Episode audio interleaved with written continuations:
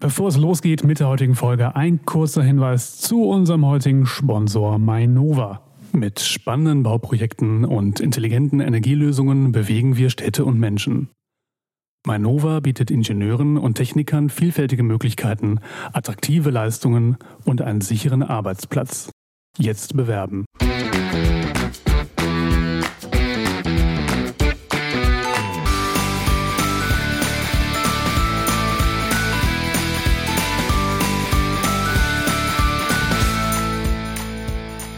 Zusammen und herzlich willkommen zu einer neuen Ausgabe von Prototyp, dem Karriere-Podcast von Ingenieur.de und den VDI-Nachrichten.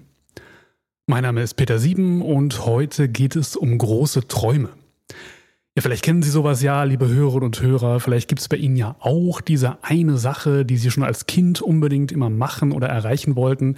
Ich habe mir zumindest einen Traum schon erfüllt. Ich sitze hier mit meinem guten Kollegen Wolfgang Schmitz am Mikrofon aber viele Menschen tendieren ja gerade beruflich zu einem besonders geradlinigen Lebenslauf und geben dafür diesen einen großen Traum irgendwann auf. Ja, ganz anders ist das bei unserem heutigen Gast. Ich kann das nur zurückgeben, Peter. Ich, auch für mich geht ein Traum damit in Erfüllung, mit dir zusammen zu sein. Aber es stimmt auch, ähm, uns ist heute Carmen Köhler zugeschaltet. Ihre Biografie ist so bunt wie beeindruckend. Eigentlich will sie als Kind Astronautin werden und damit sind wir bei den Träumen, macht aber erst einmal eine Friseurlehre. Das ist schon außergewöhnlich genug. Jetzt ist sie Meteorologin und promovierte Physikerin und arbeitet am Fraunhofer Institut für intelligente Analyse und Informationssysteme. Und im Weltall ist sie auch ein, ein, nicht ein erhebliches, sondern ein erhebliches Stück näher gekommen, denn Carmen Köhler ist Analogastronautin. Was dahinter steckt und was die Menschen rät, die vielleicht auch noch in diesem, diesen großen Traum im Hinterkopf haben, darüber reden wir heute mit ihr. Herzlich willkommen, Frau Köhler. Hallo, freut mich sehr, da zu sein. Und es ist auch schön zu sehen, wie die Träume hier erfüllt werden und Träume angesprochen werden. Ja, ich hatte bereits gesagt, das, was Sie an Ihre Karriere, an Karriere bereits hinter sich haben in jungen Jahren, ist alles andere als normal. Fangen wir doch vorne an. Erst Abitur, dann Friseurlehre. Viele andere studieren nach dem Abi. Wie kam es bei Ihnen zu diesem Karriereschritt? Ähm, bei mir kam es zu diesem Karriereschritt, dass ich immer dachte, wenn ich studieren würde, dann würde ich Mathe studieren. Und ich habe mir das selber nicht zugetraut. Und dementsprechend bin ich dann den kreativen Weg gegangen, denn ich äh, schneide, seitdem ich zehn Jahre alt bin, Haare und äh, wollte dann Maskenbildnerin werden und habe dementsprechend als ersten Schritt in die Maskenbildnerei äh, dann eine Friseurausbildung gemacht. Ja, war dann irgendwie ganz für mich ganz geradlinig. Ich schneide schon seitdem ich äh, denken kann, all meinen Freundinnen und Freunden die Haare von da aus gesehen. War die, die waren auch immer zufrieden mit dem Ergebnis, die Freundinnen und Freunde. Zum Glück, zum Glück, ja. Also ich werde auch immer noch gefragt, wenn welche heiraten und es scheint ja dann schon ganz gut zu sein. Ähm, ich kann mir vorstellen, dass die Lehre Ihnen nicht nur sehr viel über das Friseurhandwerk beigebracht hat.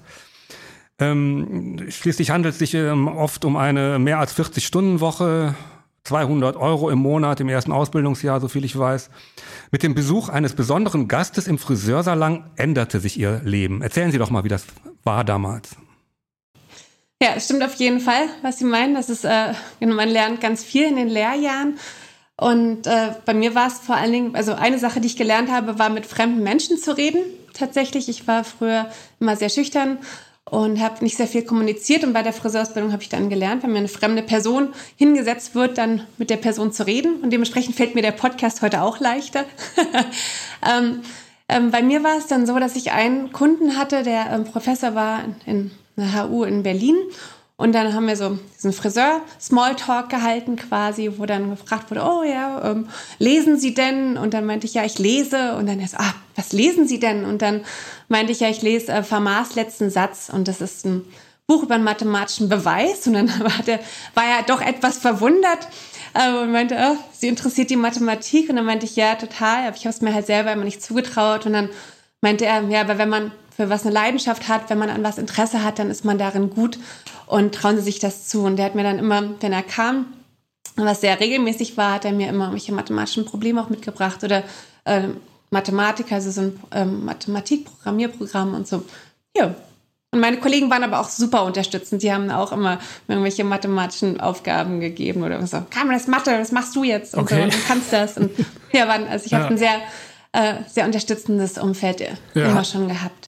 Haben Sie denn den, den äh, Herrn nochmal wieder getroffen, den, den, den ehemaligen äh, Friseurgast? Ich habe ihn angerufen, ja, ihm das gesagt. War das für Sie denn auch überraschend, dass ein Professor ein ganz normaler Mensch ist? Inwiefern? Ja, er, Sie haben ja selbst gesagt, äh, dass der Professor wohl äh, wegen Ihnen etwas überrascht erschien, dass eine Friseurin ein solches Buch liest.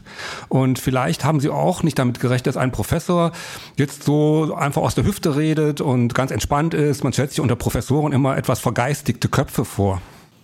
Ich äh, tendiere dazu zu denken, don't judge a book by its cover. Also man soll Menschen nicht vom Äußeren her äh, bewerten und habe mir dabei immer, ich habe immer jeden, den ich vor mir hatte, probiert so zu nehmen, wie sie sind. Und wir, ich war zum Glück auch in einem recht guten Friseursalon, sodass wir auch viele Politiker hatten und Schauspieler und Professoren. Also dementsprechend war ich da immer ganz entspannt und ähm, habe mir nichts dabei gedacht. Das war dann, ich habe immer nur geguckt, okay, wie ist die Person drauf? Möchte sie kommunizieren oder lieber nicht? Weil für ist ja auch ein bisschen was Meditatives dann beim Friseur.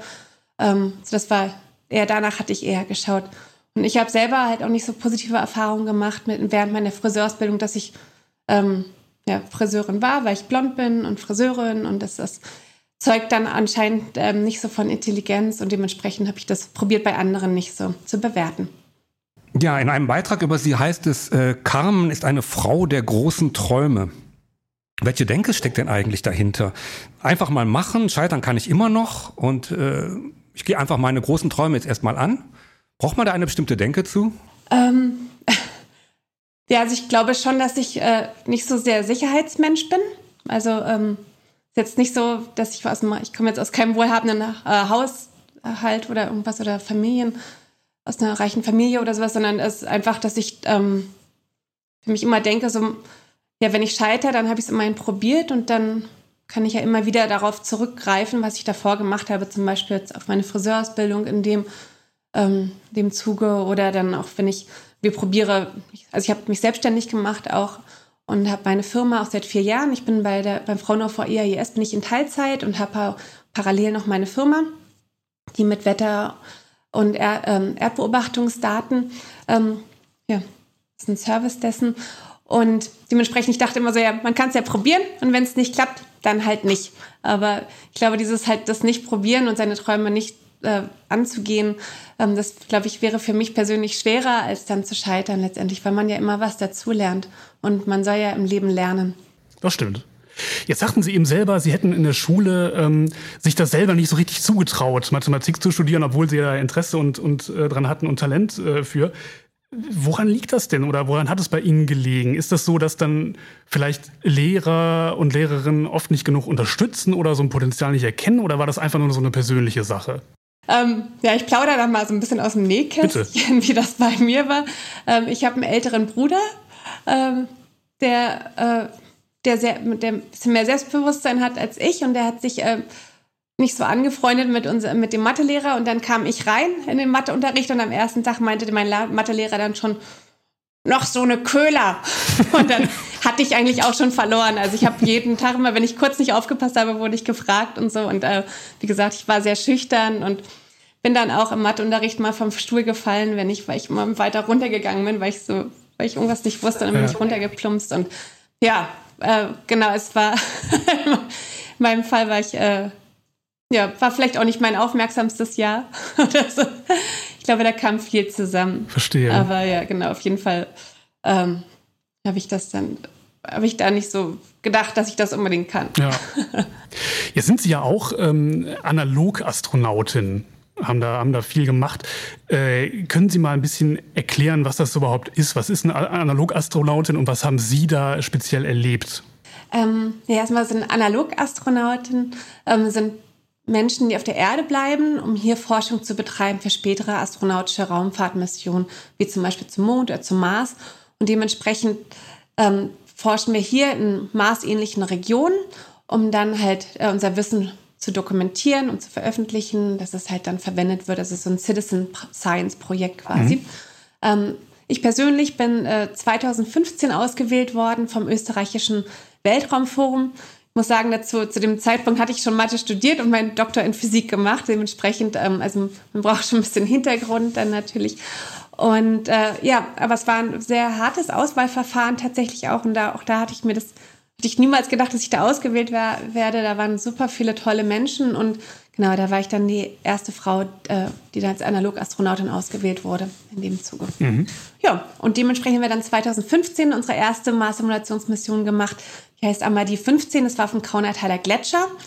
Und da war ich dann zwei Wochen und dann fand ich persönlich mein Highlight äh, war dann 2018. Äh, da waren wir einen Monat im Oman in Isolation. Das waren, da waren wir zu 15.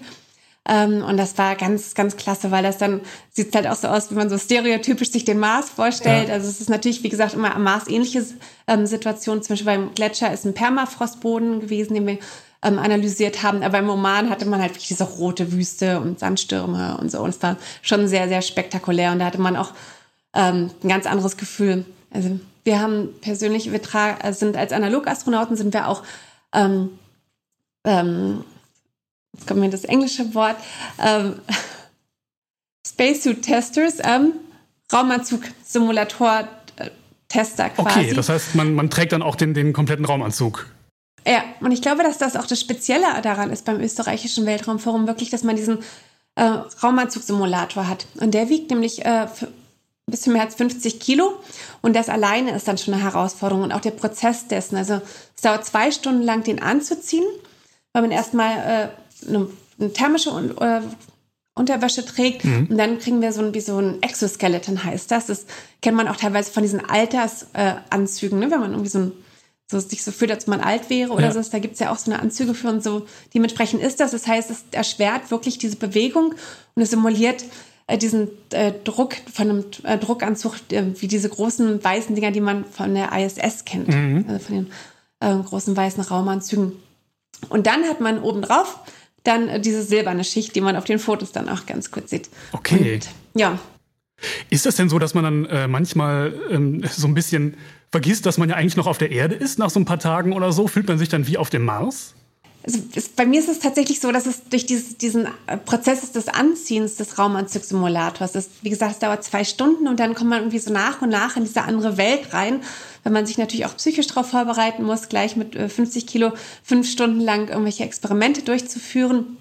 Ähm, und so, so komme ich immer rein. Und dann äh, hat man Lüftung ähm, dann am Raumanzugsimulator, dann wird es lauter, dann hat man ähm, einmal Primary und Secondary Radio, also dass man auf jeden Fall dann kommunizieren kann mit der Außenwelt und dann am Ende kriegt man diesen Helm auf. Und dann hat man wie so einen Fischaugeneffekt, dass es so leicht verzerrt ist auch und dann hört man auch die Außenwelt nicht mehr wirklich, man hört die Ventilatoren, man hat nur noch die Kopfhörer auf und sieht die Sachen auch so ein bisschen anders und das, da fühlt man sich schon nochmal anders. Und dann haben, gehen wir raus, quasi auf den Mars in diesen Raumanzugsimulatoren und dann haben wir so Quads, mit denen wir fahren können, ein bisschen in die Weite, je nachdem, wo wir die, Experimente durchführen. Und das ist dann wirklich spektakulär. Das Besondere das erste Mal, als wir das gemacht haben, da es war wirklich dann ganz äh, ziemlich weit draußen und ringsherum hat man nur unser Mars-Habitat gesehen, da sonst war da nichts und sonst halt nur diese rote Wüste und dann, das war ganz fabelhaft, da fühlte ich mich wirklich wie auf dem Mars. Okay. Entschuldigung. Sie sprechen da voller Begeisterung von. Hat Sie das Ganze noch, die Praxis dann noch weiter angefixt? Also ich, ich glaube, ich bin davon einfach wirklich begeistert, was ein ganz tolles Erlebnis ist. Ich glaube, so nah kommt selten jemand auf der Erde, dem Mars quasi. Ähm, es ist schon so, dass es eine Leidenschaft ist und dass es äh, auf jeden Fall ja, eine Begeisterung ist für das, was wir halt als Menschen so nicht kennen und dass man halt aus seiner Komfortzone auch rauskommt und dass man halt guckt, okay, ähm, so, was gibt es da draus? Ne? Wir müssen uns darauf ja als Menschheit vorbereiten. Und ich glaube, auch was wir jetzt im letzten Jahr gesehen haben, dass man sieht, ähm, da hat man ja auch gemerkt, viele sind auch nicht, nicht bereit, jetzt, jetzt, äh, sieben Monate lang in Isolation zum Mars zu fliegen, zum Beispiel. Ich glaube, dass wir halt auch von dem letzten Jahr ganz viel mitnehmen können über die Psychologie. Denn ich glaube, das ist ja eines der größten Herausforderungen letztendlich natürlich auch, wie unser Körper auf die Schwerelosigkeit reagiert und all das, aber halt auch die Psyche ist unheimlich wichtig und sowas lernt man dann halt wirklich bei diesen Namar-Simulationen, dass man halt dann guckt, okay, wie reagiere ich? Und das finde ich total besonders auch. Okay, das heißt, da kann man auch noch was für den Alltag später mitnehmen sozusagen oder lernen, wie man sich vielleicht in manchen Stresssituationen verhält oder so? Das auf jeden Fall auch, mhm. ja. Jetzt ist es so, äh, jetzt ist es so, dass ähm, Frauen in, in, der Raumfahrt äh, in Europa immer noch relativ selten sind, also immer noch. Und äh, eine deutsche Frau im All gab es tatsächlich noch nie. Woran, woran liegt das aus Ihrer Sicht? Ähm, es, es gab tatsächlich noch nie eine deutsche Frau im All. Es wurden bereits zwei deutsche Frauen ausgewählt, um Astronautin zu werden. Das war aber ähm, 1986, 87 äh, für eine deutsche Mission. Sind damals nicht geflogen. Es war dann äh, Renate Brümmer und Heike Walpott mhm. heißen die beiden. Und Renate Brümmer war auch Backup-Astronautin für die D2-Mission, ist er letztendlich nicht geflogen. Und dann sind sie beide 93 ausgestiegen aus dem Astronautenkader und sind halt beide nicht geflogen, weil die Finanzen nicht da waren. Äh, momentan ist es so, dass bei uns jetzt der zwölfte deutsche Astronaut ähm, ins Weltall fliegt, genau. äh, Matthias Maurer. Genau, und ähm, ja, aber letztendlich ist es so, dass es seit 2008 halt auch keine ESA-Auswahl ähm, mehr gab. Und 2008 war die, äh, ist die Astronautin Samantha Cristoforetti immerhin im Astronautenkader gewesen, das heißt eine von sechs immerhin. Und ja, anscheinend war es so, dass es statistisch gesehen ein Sechstel der äh, Personen, die sich beworben haben, Frauen waren und deshalb passte statistisch gesehen, passte das wohl dann auch dazu. Ich bin jetzt ganz gespannt auf die nächste ESA-Auswahl, denn ich alleine kenne schon ganz, ganz viele wunderbare Frauen, sehr qualifizierte Frauen, die sich beworben haben und da bin ich gespannt und auch sehr zuversichtlich, dass da ein paar dabei sein werden. Haben Sie sich nicht beworben selber? Diesmal? Doch, habe ich. Haben Sie? Ah ja, okay. Habe ich. Na, na klar. Wollen wir doch über Träume reden, das würde ich mir doch nicht entgehen lassen. Stimmt, ich wollte gerade sagen, als hartnäckige Träumerin darf man doch sowas nicht, so einen Traum nicht aufgeben, Gottes Willen. Hartnäckige Träumerin ist auch großartig. ja, ich könnte sie, ist doch toll. Ähm, äh, sie sind Gründerin und äh, CEO äh, eines Unternehmens, das sich mit Programmierarbeiten, Photovoltaik und Public Relations befasst, unterstützen im Bildungsprogramm die Astronautin, äh, Astronautinnen andere Frauen auf deren Weg ins All und sind Vorstandsmitglied der gemeinnützigen Organisation Fullstack Embedded e.V. Äh, dieser Verein leistet Hilfe zur Selbsthilfe, zur technischen Weiterentwicklung in Westafrika. Das sind ja viele ganz, das sind ja nicht nur Träume, das sind ja auch, das ist ja auch die äh, harte und auch wahrscheinlich auch schöne Realität. Äh, wie, wie ist das alles machbar? Was nimmt das? Das nimmt doch unglaublich viel Zeit in Anspruch. Wie kriegen Sie das hin? Ähm, ja, ich muss tatsächlich sagen, dass ich äh, nicht mehr im Vorstand bin von Full Stack Embedded. Allerdings aus zeitlichen Gründen, wie Sie gerade schon gesagt haben. Ähm, ich glaube, dass es ganz wichtig ist, wenn man die Möglichkeit bekommt, halt andere zu unterstützen. Man muss dann natürlich äh, auch irgendwie Prioritäten setzen und gucken, okay, äh, wo ist der, mein, der Impact am höchsten und, und die Zeit am effektivsten genutzt quasi. Ähm, ich finde es total schön, dass ich zum Beispiel im Rahmen der, äh, des Bildungsmanagements für die Astronautin ein ganz tolles Grundschulprojekt an, ähm, ja, einleiten konnte und auch bearbeiten konnte und was jetzt bald zu Ende geht. Das heißt uh, Code for Space. Und es war ein Grundschulwettbewerb, wo Grundschulkinder halt so ein ähm, Microcontroller in Calliope Mini programmieren konnten und ein Experiment entwerfen können für die internationale Raumstation. Und letztendlich fliegt dann jetzt das Gewinnerexperiment. Gewinner sind jetzt äh, bereits genannt, die Astronauts. Und letztendlich ist es äh, dann Ende des Jahres, fliegt dann der Calliope Mini zur ISS und Anfang nächsten Jahres führt dann Astronautin, Astronaut ähm, dieses Experiment auf der internationalen Raumstation durch. Und sowas macht mir total viel Spaß, weil ich finde, dass besonders bei im Grundschulalter man noch so viel bewegen kann. Und äh, das, das, deshalb macht, macht es mir unheimlich viel Spaß.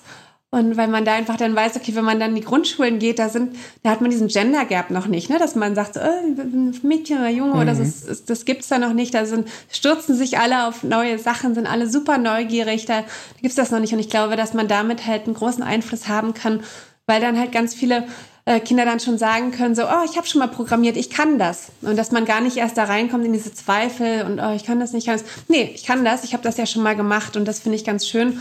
Und dann hoffe ich, dass es dann auch egal ist, ob es Mädchen oder Jungs oder was auch immer ähm, divers ist und dass einfach Menschen Menschen unterstützen, ihre ja. Träume zu erfüllen. Schön. Ja, manchmal klappen Dinge ja auch, auch einfach mal nicht. Sie hatten sich ähm, bei der, der Initiative Die Astronauten auch selber beworben und sind in die Endauswahl gekommen. Jetzt ähm, sind zum Schluss noch die äh, Susanna Randall und die Ilsa Thiele-Eich übrig. Ähm, Insa Thiele-Eich.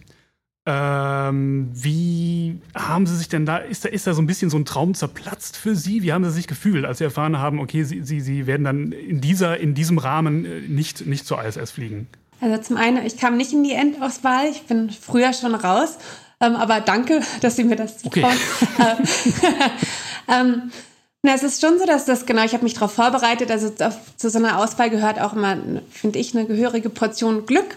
Und die Fragen an dem Tag waren nicht meine. Ich war auch nicht äh, sehr fit äh, körperlich und geistig offensichtlich auch nicht. Ähm, ja, war dann natürlich schade. Ich habe dann auch eine, also ich möchte unheimlich gerne zum Mond. Und ich habe dann so eine Woche lang immer geheult, wenn ich den Mond gesehen habe. Und dann, ja, ne, und dann äh, ist es aber letztendlich so, dass das, man sagt ja so schön, wenn sich eine Tür schließt, öffnet sich eine andere. Und ich habe mich einfach zu dem Moment, in dem Moment entschieden, dass ich Insa weiter unterstütze. Ich kannte Insa davor schon und, und dachte, man hat sie dann war dann Team Insa quasi in dem Moment und habe dann damit auch dann durch sie das miterleben können, dann wie das dann weiterging und alles und dann war es letztendlich so, dass sie tatsächlich ausgewählt wurde und dass sie mich dann quasi mit an Bord geholt hat und ich somit auch dann Crew Support gemacht habe und sie auf all ihre Abenteuer begleiten durfte und ich dann auch das Bildungsprogramm gemanagt habe, wo ich dann Code for Space auch mit ins Leben gerufen habe. Mhm. Dementsprechend äh, finde ich, also für mich persönlich ist äh, Astronaut, Astronautin zu sein, hat immer so zwei Seiten. Zum einen hat man dieses Abenteuer, man kommt aus der Comfortzone raus, man äh, fliegt ins Weltall, was unheimlich wahnsinnig toll ist. Aber zum anderen hat man, finde ich, auch diese Vorbildsfunktion. Man hat diese Vorbildsfunktion, ähm, das weiterzugeben an die Menschheit, an die Kinder, ein Vorbild zu sein. Und dadurch, dass ich ja dann Crew Support gemacht habe und dieses Bildungs, ähm, ähm, Bildungsmanagement dann gemacht habe, oder für diese Projekte zuständig war. Und auch in meiner Rolle als Analogastronautin halte ich sehr viele Keynotes. Und da begeistere ich ja dann auch Menschen. Ich gebe das weiter und, und motiviere und inspiriere und sehe dann auch, was ich, äh, ja, dass, das, dass die Äuglein dann leuchten von den Menschen. Und das ist unheimlich schön zu sehen. Und deshalb war es, war es irgendwie für mich auch schön dann zu sehen, okay, äh, ich bin jetzt, fliege jetzt nicht ins Weltall, aber immerhin habe ich auf der Erde ähm, großen Einfluss oder keinen großen, aber im kleinen Rahmen ja, einen ja. Einfluss. Auf gar keinen Fall einen großen. Ich würde gerne diesen Bildungspunkt nochmal aufgreifen. Äh, ich kann mir vorstellen, ja. dass es viele Mädchen gibt, die so, solch einen Traum träumen wie Sie, Astronautin zu werden. Und Sie hatten gerade von der Grundschule erzählt, an dem noch alles äh, sehr homogen ist, was das angeht, so Träume und Ziele. Ähm, wo kommt denn dann dieser Cut? Wissen Sie, woran das liegt? Sie hatten selbst gesagt, Sie waren nicht unbedingt die mit dem größten Selbstvertrauen. Werden da Mädchen auch womöglich bewusst oder unbewusst klein gehalten in ihren Träumen? Ähm, ich glaube schon, dass ganz viel dazu gehört, ne? Ob in, auf das Umfeld, äh, wie das Umfeld auf einen reagiert, wie man unterstützt wird im Umfeld, ähm, wie die Familie ist und sowas. Und deshalb finde ich es halt so besonders, dass halt dieses He for She ja auch existiert, dass halt ganz viele Männer Frauen unterstützen zum Beispiel. Und bei mir ist es auch zum Beispiel so, dass ich, äh, ich war in vielen Männerdomänen und dann sagen die Männer immer so, du kannst das, du kannst das. Äh, und dann, dann ich so, okay, wenn die sagen, ich kann das, dann kann ich das wahrscheinlich schon. Müssen, würden, mich hoffentlich nicht anlügen.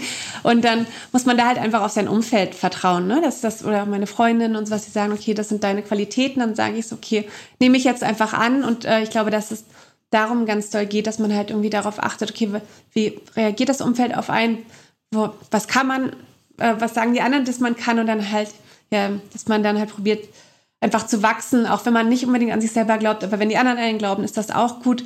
Und natürlich haben wir zudem, ähm, ist noch in der, in der jetzigen, ja, das hat man ja auch wieder ganz gut gesehen jetzt im letzten Jahr, dass halt äh, momentan ist immer noch so ist, dass, dass natürlich Frauen irgendwie dann eher zu Hause bleiben mit den Kindern mhm. und all das und man diese, diese Rollen hat. Und dementsprechend ist es wichtig, dass sich Frauen unterstützende Männer suchen. Zum Beispiel. Ja, ähm, ja das, äh, also ich glaube, dass da einfach alle zusammenarbeiten sollen. Und dann ist es natürlich so, dass das halt viele auf Stabilität aus sind und dann ist es halt schwierig, und ja, zum Beispiel eine Firma zu gründen, wenn man sagt, okay, ich habe jetzt gerade, ich habe Kinder und ich ja, da muss man natürlich darauf achten, okay, wo kommt das Geld her? Braucht man die Stabilität? Weil das, ich glaube, dass das alles sehr, sehr viel reinfließt und dass man da ähm, auch ganz viel noch machen kann dafür, dass man halt sagt, okay, dass man Fördertöpfe dafür mhm. macht und sowas. Also da habe ich auch schon ganz viel gesehen, was passiert, ganz viele Netzwerke und so. Also ich bin da, ich gehe da ganz zuversichtlich in die Zukunft. Okay, also glauben Sie, dass vielleicht in, in ein paar Jahren, in zehn Jahren oder so, äh, dass sich das Verhältnis dann wenn es jetzt um, um Frauen in, in MINT-Berufen oder auch jetzt in der Raumfahrt, dass sich da noch ähm, deutlich was angleicht? So, wie lange dauert das, bis, bis das passiert? Also de facto. Das ist auf jeden Fall ein Generationswandel. Jetzt, ob es jetzt in zehn Jahren der Fall sein wird, äh, kann ich jetzt gerade nicht beantworten. Ich glaube schon, dass immer die, dass die jüngeren Generationen immer weiter nach vorne kommen und dass, dass sehr viele Leute und ähm, allen Geschlechtern ähm, MINT-affin sind, tatsächlich, insbesondere in der heutigen Zeit, wächst man mit, mit Handys auf. Und es ja diese Digital Natives gibt es ja, das heißt, äh, diese Technikaffinität ist ja vorhanden. Und ich glaube, dass man da ganz viel draus machen kann. Und ich glaube, dass es dann einfach weitergeht, dass man halt sagen muss, okay, wir werden die Professoren zum Beispiel, momentan sind ja nur 26 Prozent äh, der Professorstellen sind ja nur durch Frauen besetzt. Ich glaube, dass es halt einfach so kommen muss, dass wir halt die Frauen einfach weiter unterstützen und ähm, aber einfach alle Leute, wie gesagt, unterstützen in dem, was sie machen möchten. Ja. Ich glaube, darum geht es eher. Wenn Sie auf Ihre eigene Karriere jetzt so zurückblicken, würden Sie sagen, Sie haben alles richtig gemacht oder würden Sie vielleicht was anders machen wollen? ja, also ich glaube, dass man immer irgendwas ändern wollen würde, aber ganz ehrlich, wenn ich jetzt was ändern würde, wäre ich ja nicht da, wo ich jetzt heute bin und ich bin sehr glücklich, muss ich sagen. Okay, das, das ist schön. ich fand eben, ich, ich fand ihre, ihre, ihr, ihr Bild eben ganz schön mit den äh, Türen öffnen und so eine Tür ist zu, dann ähm, in die nächste gucken äh, oder hinter die nächste gucken. Ähm, dennoch stelle ich mir die Frage, wenn man mehrere Türen vor sich hat, muss man sich ja immer für eine entscheiden. Äh, was würden Sie jungen Menschen raten, die vor diesen Türen stehen und die meinetwegen ihren Abschluss, äh, Schulabschluss gemacht haben? Sollen die ihre Träume angehen, egal was der Arbeitsmarkt sagt, oder sollen die auf wirtschaftliche Dinge achten und auf, auf Fachkräftemangel? Wo kann ich am besten in Zukunft womöglich äh, äh, ja, Platz nehmen, fast schon was des Wortes? Wie wichtig ist das Bauchgefühl bei Karriereentscheidungen? Wie würden Sie junge Leute beraten? Träume sind die wichtiger als, als, als diese meinetwegen wirtschaftlichen Aspekte? Ja, also ich kann da nur für mich selber sprechen, auf jeden Fall.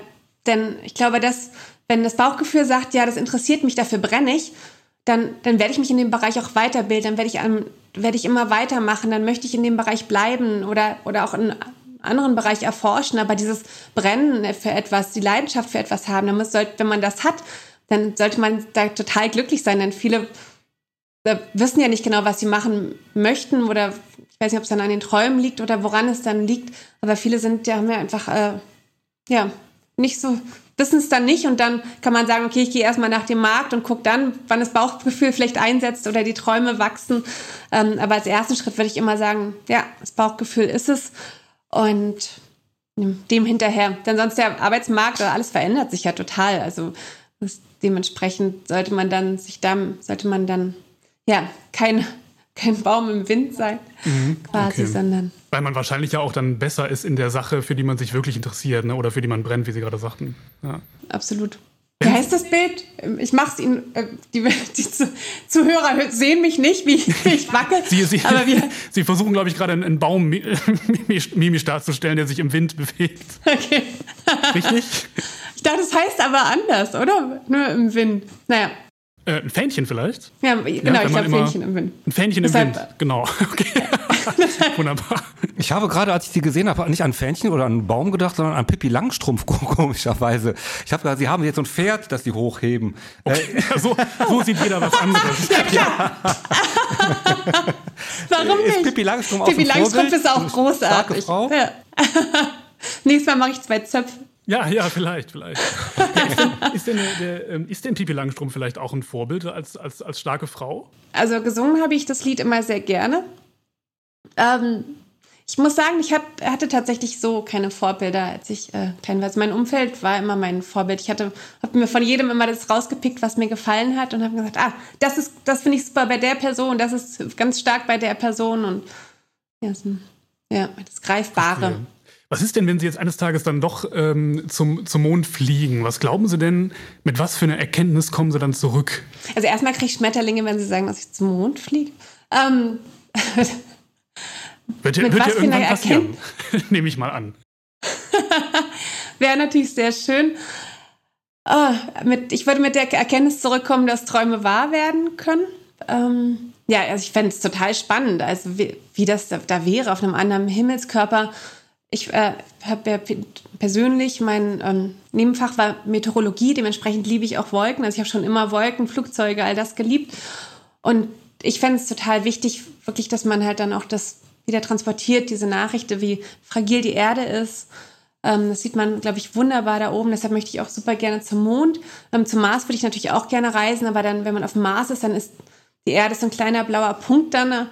Am Horizont, so wie, jetzt, wie wir jetzt den Mars auch wahrnehmen, als kleinen roten Punkt. Aber ich glaube, wenn man auf dem Mond ist, dann, dann sieht man ja die Erde. Und dann weiß man halt auch ganz genau, dass, dass, dass wir da leben, dass mhm. das unser Heimatplanet ist. Und dann wir, guckt man um sich rum und sieht, dass der Rest ist schwarzes All und dass da momentan, wie wir es wissen, kein Leben ist, erstmal in, der, in unserer Galaxie. Und ähm, gucken natürlich auf Mars, was da alles ist und erkunden alles weiter. Das kann ja auch ein Leben sein, das nicht so ist, wie wir es definieren.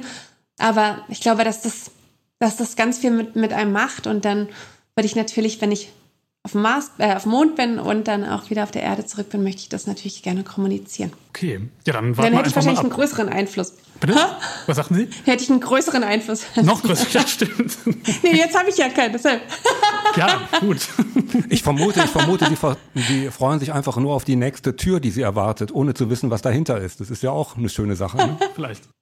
Türen sind immer super. Ja. Ja, Türen sind Wo es auch mal super. schön ist, auf der Couch zu sitzen und dann nicht in die Tür gleich reinzugehen. Ja, dann, ich glaube, dann schließen wir diese Tür erstmal. Genau, ist ein wunderbares äh, Stichwort. Ne? Türen sind ja, immer, immer, super und, und, Träume müssen groß sein und man, man, man muss versuchen, die zu leben. Äh, Frau Kühler, vielen lieben Dank für das Gespräch. Das war sehr, sehr interessant, hat sehr viel Spaß gemacht. Äh, wir, wir hoffen Ihnen auch. Absolut. Ja, vielen Dank. Es hat mich total gefreut. Vielen Dank für das nette Gespräch. Ja, Wunderbar. auch von mir danke. Dankeschön. Mit innovativen und vielfältigen Projekten engagiert sich Mainova für die Region Frankfurt-Rhein-Main. Wählen Sie einen sicheren Arbeitgeber mit Zukunft. Jetzt bewerben. Arbeiten bei Mainova. Da steckt mehr dahinter.